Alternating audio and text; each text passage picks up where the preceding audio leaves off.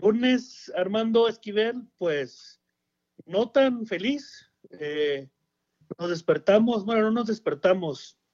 En la mañana, en cosas de la mañana, nos enteramos de una noticia que no es muy buena para nosotros como eh, trabajadores de la directiva de Toros de Tijuana, más que estamos involucrados en el área deportiva y pues muy eh, tristes porque un compañero y amigo que conocemos desde hace bastante tiempo pues pereció, no sabemos la causa, no sabemos si fue por COVID o por otra enfermedad crónica que, lo venía quejando desde, desde hace varios años.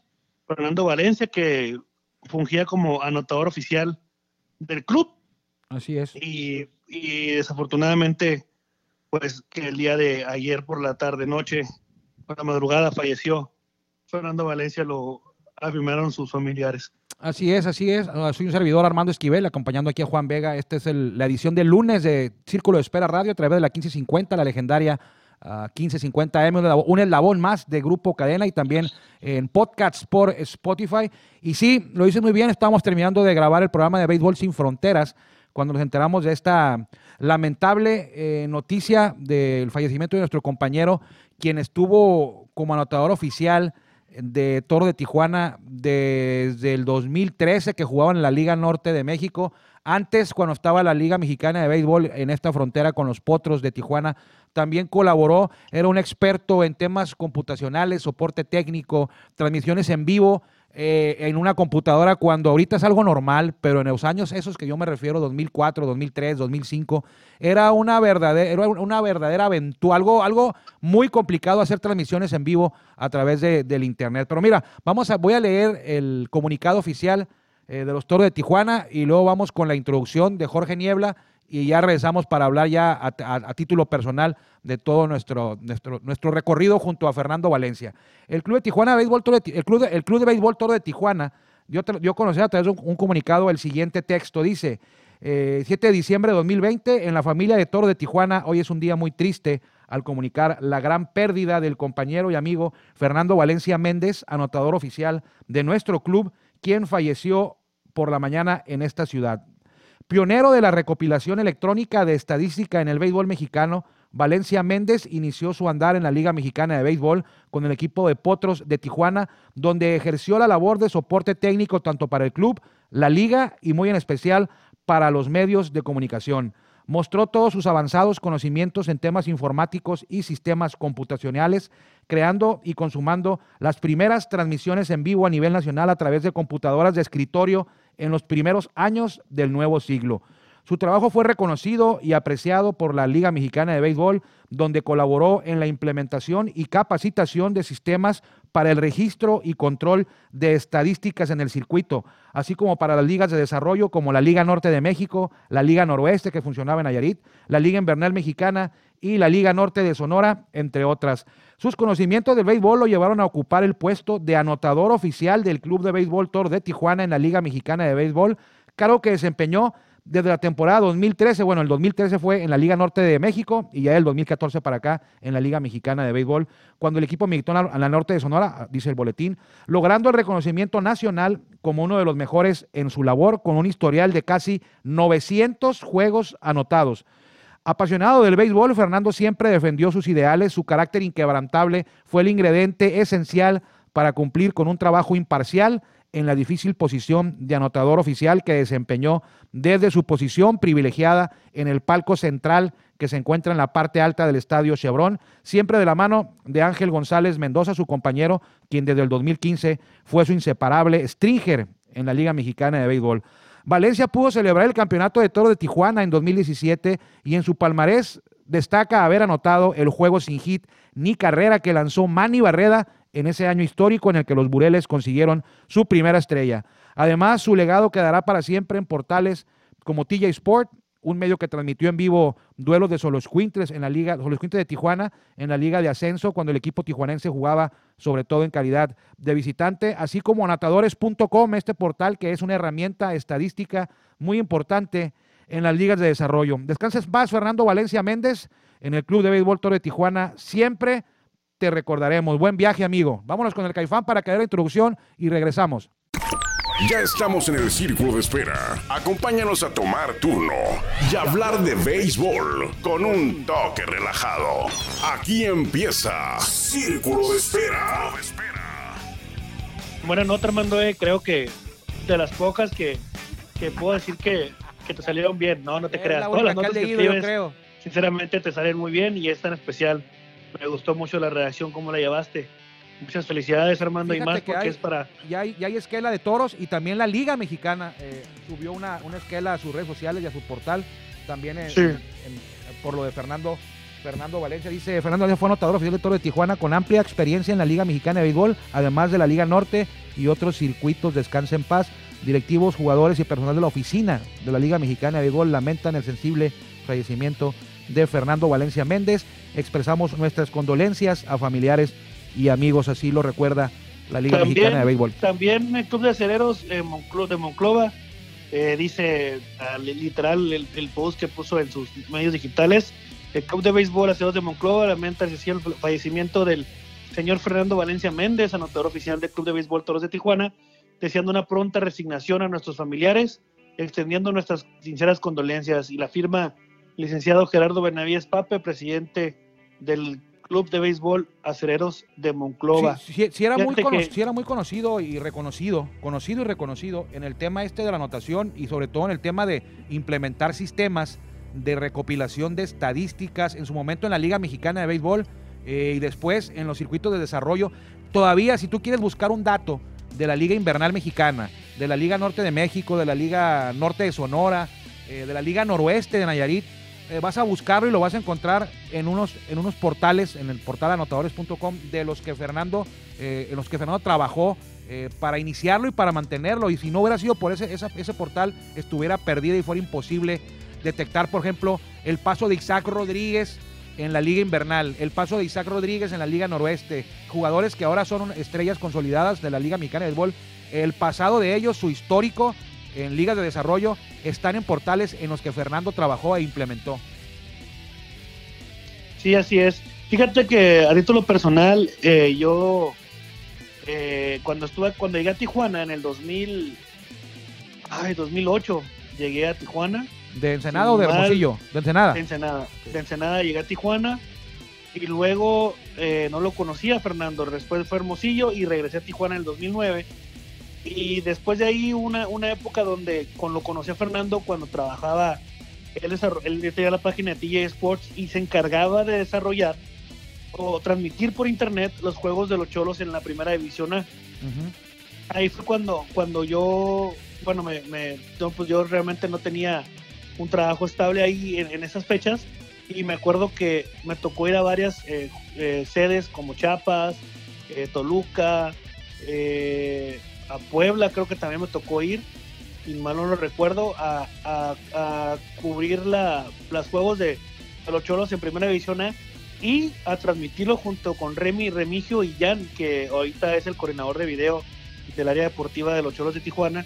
Estaba también Pony, el Pony Jiménez, Ricardo Pony Jiménez, que ahorita es eh, titular de deportes de Univisión San Diego.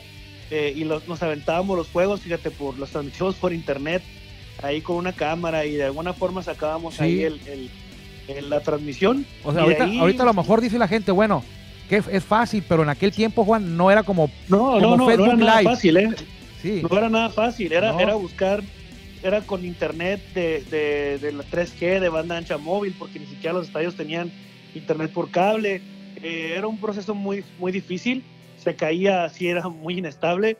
Eh, estoy hablando de hace muchos años. Entonces, Sí. después de ahí, me tocó varias veces apoyarlo en instalación de, de cámaras de, de videovigilancia y ya después, ahora con los toros de Tijuana, pues ya los caminos se volvieron a cruzar y pues ahí tuvimos la oportunidad de ser compañeros en este tiempo, ¿no? yo lo Entonces, conocí en es- 2000... es una persona, es una persona así, era un poco complicada, era una persona que a veces eh, se enojaba y era muy explotaba, pero creo que con, con, con buen, con buen este, con buen con buena justificación. Él tenía muchos conocimientos, era una persona muy preparada para toda la tecnología, tanto de televisión como de computación y todas esas Sí, cosas. se le daba muy Y bien. cuando le quedas, cuando le quedas replicar, pues te decía, oye, pues estás mal. Sí, Pues cómo estás mal, entonces sí, sí, este, sí, una persona también en la anotación de los juegos, ¿no? De repente Sí, era medio era- siempre, siempre fomentaba el debate. Era muy abierto el debate, pero sí, él tomaba sus Sí. decisiones a la hora de una jugada ahí difícil de, de anotar, porque no, no todas las jugadas son difíciles. Hay una, una por juego, a veces en el juego no hay ninguna jugada difícil, pero en ocasiones hay una o dos en la que tienes que decidir si marcarle error o marcarle hit, por ejemplo, a algún, algún batazo o algún, algún jugador. Y él siempre a veces eh, marcaba según su criterio y tú le lo, cuestionabas y siempre defendía su punto y, era difícil hacerlo cambiar de parecer cuando ya tomaba él una, una decisión, pero siempre abierto al debate, sí es cierto, era su carácter era fuerte, pero eso le ayudó, eso le ayudó porque pudo ser de, pudo, pudo mantenerse con imparcialidad en esa posición de anotador oficial. Yo lo recuerdo, Juan, amigos, a Fernando Valencia, que lamentablemente el anotador de Toro de Tijuana falleció hoy por la mañana, nos, comunicaron la noticia. Eh, es un día triste para los toros. Yo lo recuerdo en el 2004-2005, cuando yo cubría a los, a los potros en el 2005 ya. Cuando cubría a los potros eh, en el periódico Frontera, y él, eh, él llegó ahí a otros temas y de repente empezó a auxiliar a la directiva de potros con temas de tecnología, como dices tú, con cámaras de, vigilancia, con cámaras para, para del bullpen, con cámaras para los, o sea, cosas así. Y a los periodistas les ayudaba en las transmisiones, no las transmisiones, en conectarte a internet. Porque antes, ahora, bueno, es más fácil, pero en aquellos años, 2005, era un poquito más complicado porque era por, por línea telefónica o por, eh, por era por cable, no había inalámbrico, era por, tenías que meter tu cable en ahí y conectarte. Entonces, era muy difícil y él lo hacía muy fácil por su conocimiento. Entonces ahí empezó él y empezó a hacer esas transmisiones que dices tú de, de los juegos de los, de los cholos, eh, de, los, to- de los potros también, eh, así, bueno, no, no arcaicas, pero sí como muy todavía apenas, ¿no? así como los primeros pasos, era difícil, se caía el internet. Entonces él lo, él, él lo hacía más fácil y llamó la atención de la Liga Mexicana, la gente de prensa de la Liga eh, tenía un problema de computación, de transmisión de datos, de transmisión de internet, algo, y siempre se comunicaban con Fernando y Fernando los ayudaba ya sea a distancia o a veces incluso fue y fue y fue y les ayudó ya de manera presencial a resolver cualquier problema o a implementar cualquier sistema.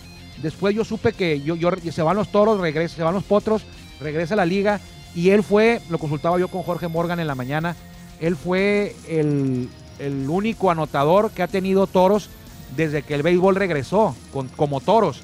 En el 2013 en la Liga Norte de México y del 2014 para acá en la Liga Mexicana. Entonces, ¿qué nos queda? Que pues que todos los juegos que ha sostenido Toros en, casa, en el Estadio Chevron, él ha sido, él ha sido el anotador hasta la fecha del de la Liga Norte de México y del 2014 para acá con esta nueva, eh, con esta nueva etapa, nuestra nueva era. Él fue, él ha sido el único anotador. Creo que una vez se enfermó dos y por ahí lo, tomó el cargo eh, Ángel González en, en el 2019, creo que fue.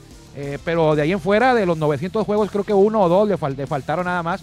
Pero siempre puntual, siempre atento, siempre responsabilidad ante todo. Llegaba, llegaba oye, eh, ¿qué, qué te parecía? ¿Qué te gustaba? Tres horas antes del juego, cuatro, ¿no? Sí, hasta más. Oye, y Hasta me acuerdo que llegaba, como pues yo estaba a cargo de lo que era la transmisión de televisión. Bueno, estoy a cargo todavía, no, no. Sí. Entonces estuve nada más que no hay temporada.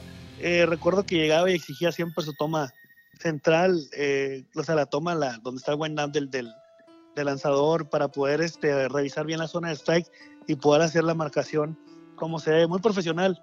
Sí, muy siempre, profesional y, siempre se este, preocupaba, ¿no? Siempre te, a mí, a mí, en, en- en- en mi momento, en el momento a mí me preguntó en, unos, en el 2014, 2015, 2016, se acercaba conmigo, oye, ocupo unos miralejos, oye, ocupo un monitor, oye, ocupo una cámara aquí, ocupo esto, siempre buscando cómo hacerlo su trabajo más fácil y de manera más, más profesional. Fernando Valencia, que, que en paz descanse. Así es, Armando. Pues hay que darle. Hay que darle, porque hay a- cumpleaños hoy también, no, no todo, bueno, es, es una triste noticia, pero como dicen, pues play ball, hay que seguir adelante, la vida continúa, que lo vamos a extrañar, sí, lo vamos a recordar por mucho tiempo a quien fuera, quien fue el primer anotador oficial de los Toros de Tijuana en la etapa esta del 2000, no recuerdo quién era en el 2004, pero desde el 2013 para acá fue Fernando Valencia. Cumpleaños de hoy, alguien eh, de nuestra oficina también eh, cumpleaños, Héctor Rivera, le mandamos un saludo, encargado de toda la No, comunicación no, vía no digital. cumpleaños, la verdad. Eh, Pita Alonso, Yaciel Puig, Kyle Hendricks, pitcher de los cachorros, Oye, eh, jugadores Pete de toro. Alonso es el. Armando, perdón. el- Pete Alonso es el jugador que supuestamente iba a ser el super prospectazo del año y super novato del año con los Mets, ¿no? Eh, pues no sé qué, qué ocupes tú, pegó 50 jonrones.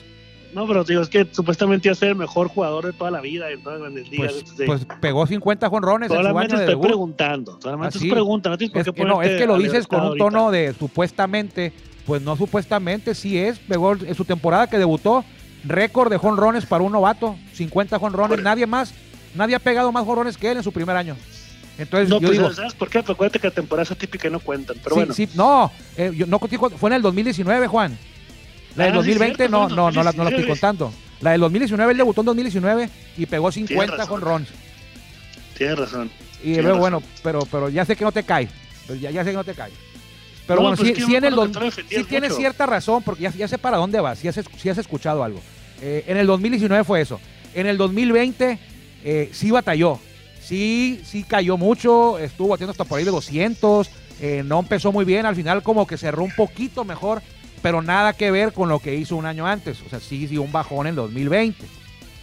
Pero bueno, muchos dieron un bajón. Él, Anthony Rendón dio un bajón también. O sea, pero sí, ahí quedó. Eh, Ryan Theriot, Eric Chávez, fíjate, Eric Chávez, que fue un gran jugador. Eh, lamentablemente para él, antes de que debutara, se esperaba lo mismo que estás diciendo tú. Se esperaba que fuera un jugadorazo, Eric Chávez. Y nunca pudo superar esa, esa expectativa, nunca pudo pasar esa vara. A pesar de eso, fue un gran jugador.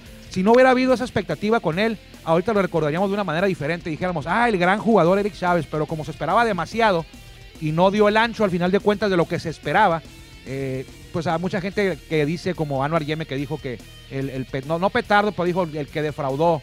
Pues no defraudó, tuvo una gran carrera, pero no la carrera que muchos, muchos dijeron que iba a tener y ese fue el problema. Uno de tus ídolos, cumpleaños hoy, se llama Tino y se apellida Martínez. Claro que ya sabía que era Tino Martínez. De hecho, lo mandé a felicitar. En su Instagram personal le mandé una felicitación. Tino, eh, te deseo un feliz cumpleaños y aquí tienes tu casa cuando quieras venir a Tijuana. Bueno, Nunca me va a este, contestar, ¿verdad? Pero ya le mandé eh, felicitaciones. eh, es el mismo mi Tino Martínez y, y mi que ídolo de todos los tiempos, de los superpoderosísimos ya sé que te, Yankees de que Nueva te York. encanta Tino este, Martínez y, y Tino Pablo Nil. Martínez.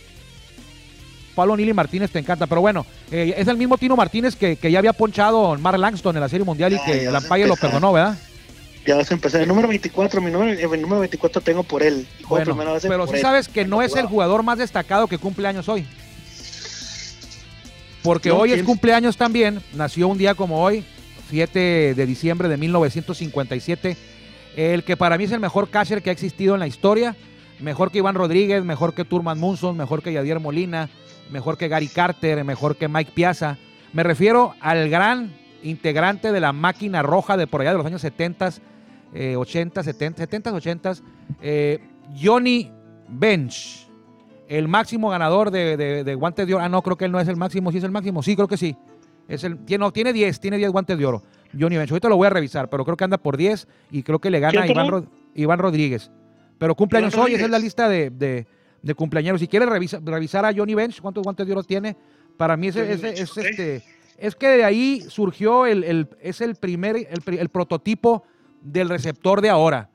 Eh, antes el receptor pues era el mejor para estar atrás del plato, no se le pedía que bateara mucho, era un gordito que recibía los trancados atrás de home. Eh, después de que llega Johnny Bench al, al béisbol, ya la mayoría de los catchers se busca que sean parecidos a él. O sea, él fue el prototipo, como por ejemplo su tiempo Mike Smith fue el prototipo de los terceras bases de la actualidad. En ese momento Johnny Bench eh, ganó 10 guantes de oro. Johnny Bench. Y creo que el que tiene más es, es Iván Rodríguez.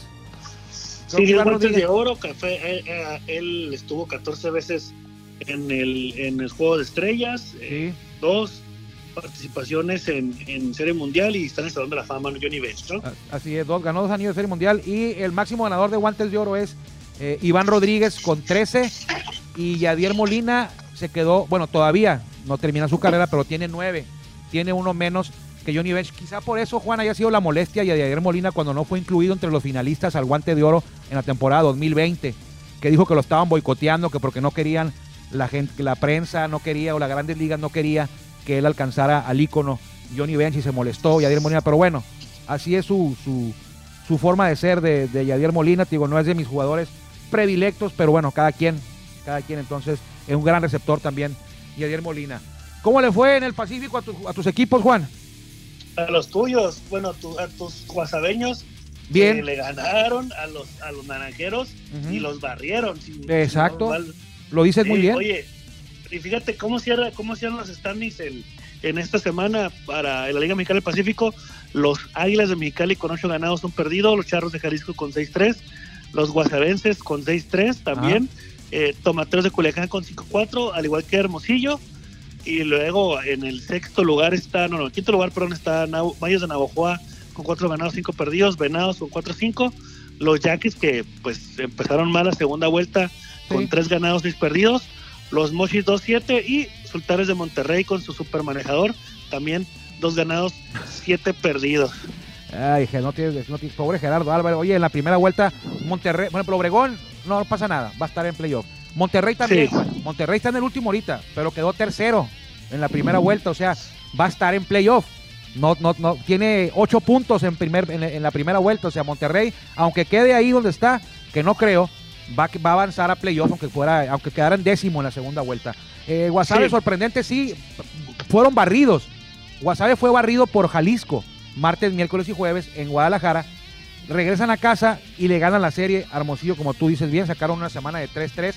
Eh, lo que ocupa, va a estar en playoff. eh, me da mucho gusto por la gente de ahí, por Oscar Robles, eh, por la directiva. El año pasado lo hemos dicho muchas veces hasta el cansancio, fue un enamoramiento, la gente les iba a perdonar todo, el regreso del béisbol, se quedaron fuera de playoff. Bueno, este año ya no iba a ser así, tenían que avanzar a playoff y parece ser que lo van a, lo van a conseguir porque terminaron por ir de quinto lugar en la primera vuelta, van en tercero, de mantenerse por ir de cuarto, quinto, sexto, es lo que ocupan para, para no comprometer su boleto a playoff. En Navojoa 4-5, Navojoa quedó noveno, ocupa mm, subir un poquito más, quedarse, va en sexto, subir al quinto, cuarto para poder pensar en avanzar.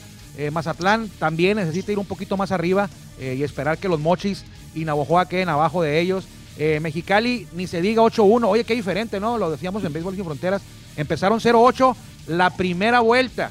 0-8, así Sí. empezaron. Y ahora en la segunda vuelta empiezan 8-1. 8-1, así es. Qué raro está esta liga, ¿eh? Yo no veo que pase eso en, en grandes ligas o en la Liga Mexicana de Béisbol. Aquí es, un, es muy corto, eh, cambian jugadores muy rápido, cambian manejadores muy rápido. eh, todo puede ocurrir hasta que esto no se acaba, hasta que se acaba la temporada regular. Podemos decidir Así es. quiénes avanzan y quiénes se quedan, ¿eh? Es en serio.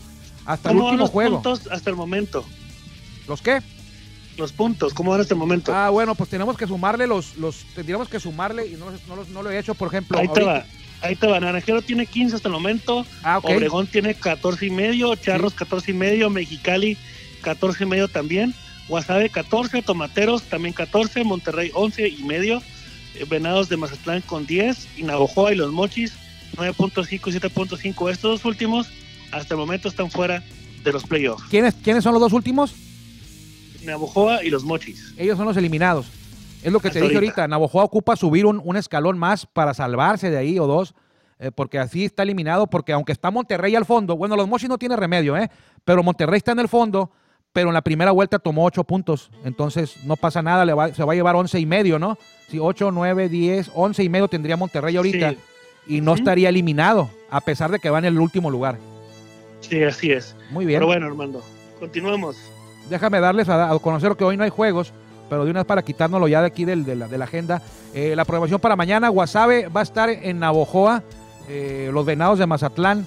A Navojoa le tocó perder cinco la semana pasada, eh, los vino a Mexicali y jugó la semana completa aquí, los seis juegos, ganaron uno nada más. Mazatlán va a viajar a Monterrey y como ustedes saben, cuando Monterrey juega en casa y cuando Águilas de Mexicali juegan en casa, son seis juegos contra el mismo rival. O sea que Venado se va a aventar seis juegos de martes a domingo contra los Sultanes de Monterrey. Y ahí en Monterrey, como no hay gente en la grada, juegan de día, al igual que Navojoa. Mañana Navojoa va a jugar a la una, horario de nosotros, a las dos, perdón, horario de Tijuana. Y Monterrey va a jugar a las dos también, horario de Tijuana. Eh, Jalisco en Obregón. Obregón también va a jugar en la tarde, en el día, con luz solar. Ellos van a jugar a las 4 horario de Tijuana. Eh, quienes iban en la noche porque tienen gente es los Mochis que van a recibir a los Águilas de Mexicali. Por allá va a andar la tropa que dirige Bronswell Patrick. Y ese juego va a ser a las 7 y media horario de Tijuana. Y eh, también a las 7 y media horario de Tijuana en el Estadio Sonora sin gente. En los Mochis iban a entrar gente. Es el único que va a tener gente mañana. Bueno, tampoco Sí. van, no van muchos, eh, para el paso que llevan. Eh, Hermosillo. Y y de todos modos, de todos modos siempre van como 10. Pues sí, sí, sí, sí, como en Navojoa. Pero bueno, en Hermosillo, el clásico del béisbol eh, de la Liga Mexicana del Pacífico, Hermosillo recibe a Tomateros, dices tú, lo dices bien, Hermosillo viene de ser barrido y Tomateros viene de ganar, de ganar serie a los Mochis precisamente en el estadio de Julio Tomatero. Entonces, esa es la jornada para esta mañana, esta, para esta, para iniciar la semana, a partir de mañana, martes, miércoles y jueves, cambian los, los rivales viernes, sábado y domingo, con excepción del Bazatlán contra Monterrey. Y hoy en la mañana, Anuar Yeme y un servidor elegimos al, al jugador de la semana. eh, y lo, lo hicimos bien, ¿eh? Porque la liga lo dio a conocer ya después. eh, y son Seguramente. Sí, en serio. Chécalo, estás viendo el, seguramente. que no estás viendo el portal de la liga. Sí, lo estoy viendo aquí. Es Michael Wing, él lo estuvo, fue el jugador de la semana. Y fíjate que Javier Solano. Sí. Lo hizo bien. Javier Solano nada más porque ganó un juego.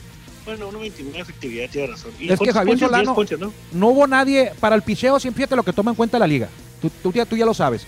Pero la Liga Mexicana del Pacífico para, para sacar el pitcher de la semana, lo que hace es fijarse qué pitchers abrieron el martes, porque los que abrieron el martes abrieron el domingo. Entonces ahí Sí. te fijas, si hubo un abridor que ganó dos juegos, pues es el jugador de la semana. En este caso no hubo un abridor que ganó dos juegos, pero Javier Solano lanzó dos juegos, ganó uno y perdió el otro. Eh, 14 entradas de trabajo, dos Sí. carreras limpias nada más, nueve Sí, hits. Estuvo, buena la- pues, estuvo, estuvo muy nasty, Javier. Sí, 14 entradas, dos carreras, está muy bien. Y, y 10 ponches. Eh, Matt Gage de Venados, similar a él, dos juegos, también ganó uno y el otro sin- quedó 1-0, o sea, uno sin decisión y ganó uno. Pero él fue dos carreras también, pero en 11 entradas, un tercio. Le pegaron menos hits, 7, y ponchó a uno menos, a 9. Y también mención honorífica para nuestro amigo Miguel Peña. eh, que ahora forma parte de los zaraperos de Saltillo, pero en el invierno está con los Águilas de Mexicali y el jueves se, se mandó una joya, ¿eh? O sea, lanzó Sí. una, un, un juego, pero fue de ocho entradas, sin carrera y dos hits, y en su momento tenía un juego sin hit ni carrera en proceso, ya medio viejo, pero al final se lo rompieron. Pero qué bueno a Miguel Peña. Y fíjate, Juan, yo platicaba con él, platicaba con él el 2000, este año, 2020, como por ahí de, de que era, antes de que iniciara, antes de que de la fecha programada para iniciar la Liga Mexicana de Béisbol, él se preparaba y le decía, oye, Miki, eh, pues te fue muy mal en el 2019. Y me decía, mira, Sí. yo no estaba acostumbrado a trabajar mi brazo todo el año.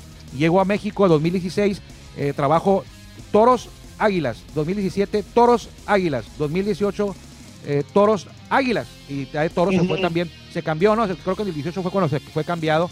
Y en el Sí. 19, pues también. Entonces, el 19 vi- vino el bajón, que no sacaba ni un out, Miki Peña. Y dice que le afectó mucho tanto trabajo sin descanso. Entonces se tomó el año, no jugó 2018, 2019 en el Pacífico para llegar entero a la tem- 2018, 2019, 2020 en el Pacífico no jugó para llegar entero y descansado a la temporada 2020.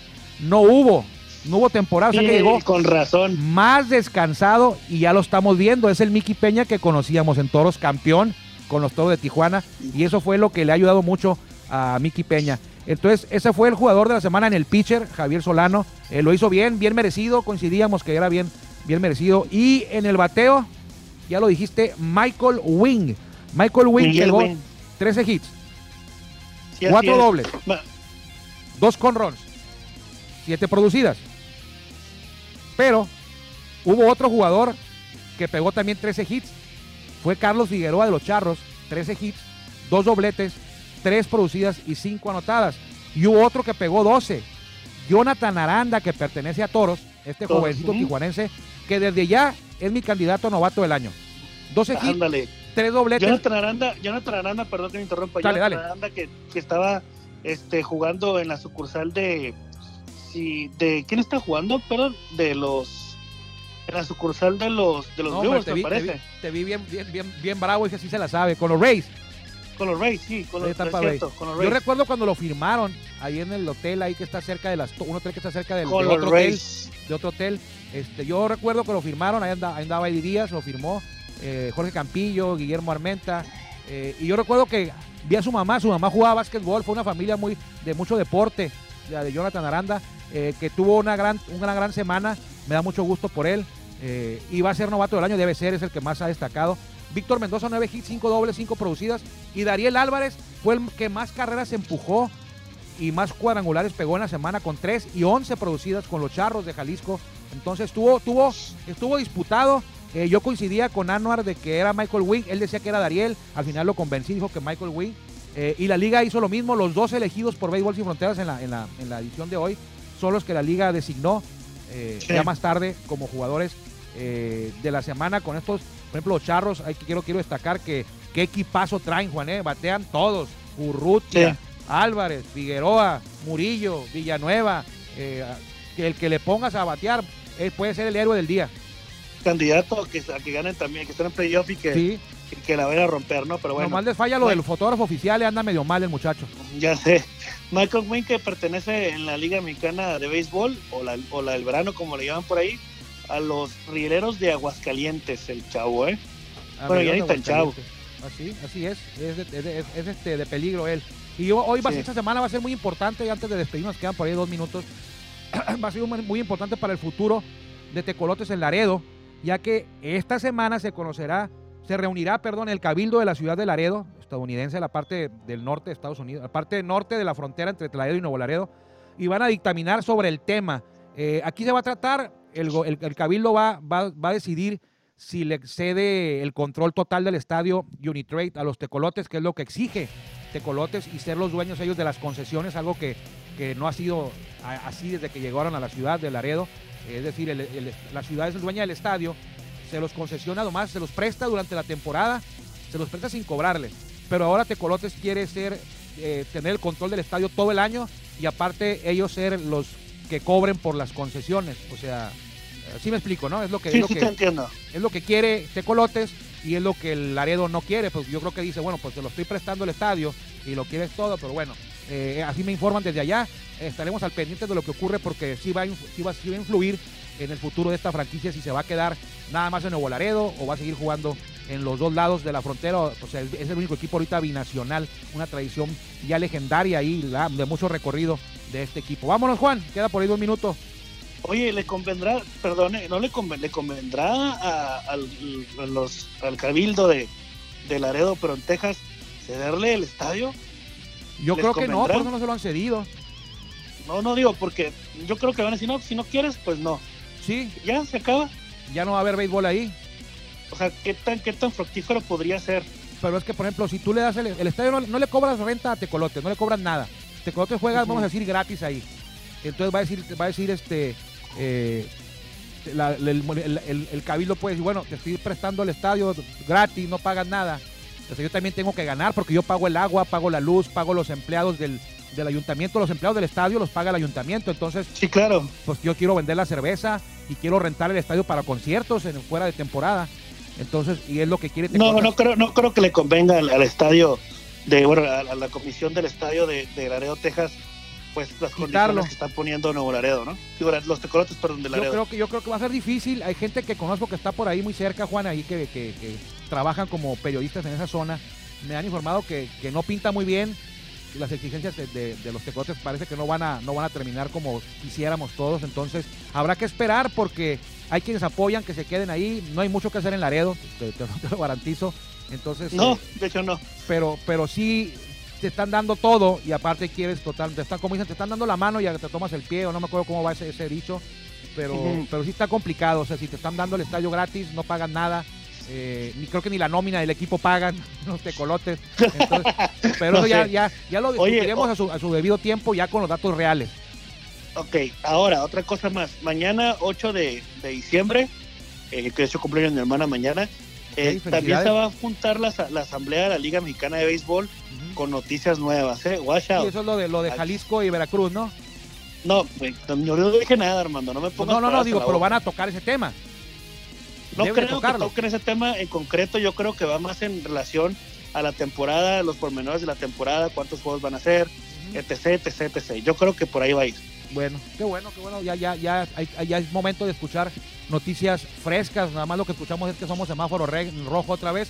Lo invitamos antes de irnos a que venga al estadio. Está la carpa, la venta de fin de año, el outlet de toros, todos los días de 10 a 5 aquí en el estadio. Y también esté pendiente porque vienen unas pijamas que se van a poner a la venta que están de lujo, ¿eh? De lujo. Así es, Armando. Vámonos. Nos vamos, vámonos, aquí nos vieron. Nos vemos mañana aquí en Círculo Espera. Que le vaya bien. Gracias por acompañarnos en el Círculo de Espera. Nos escuchamos próximamente. Círculo de Espera.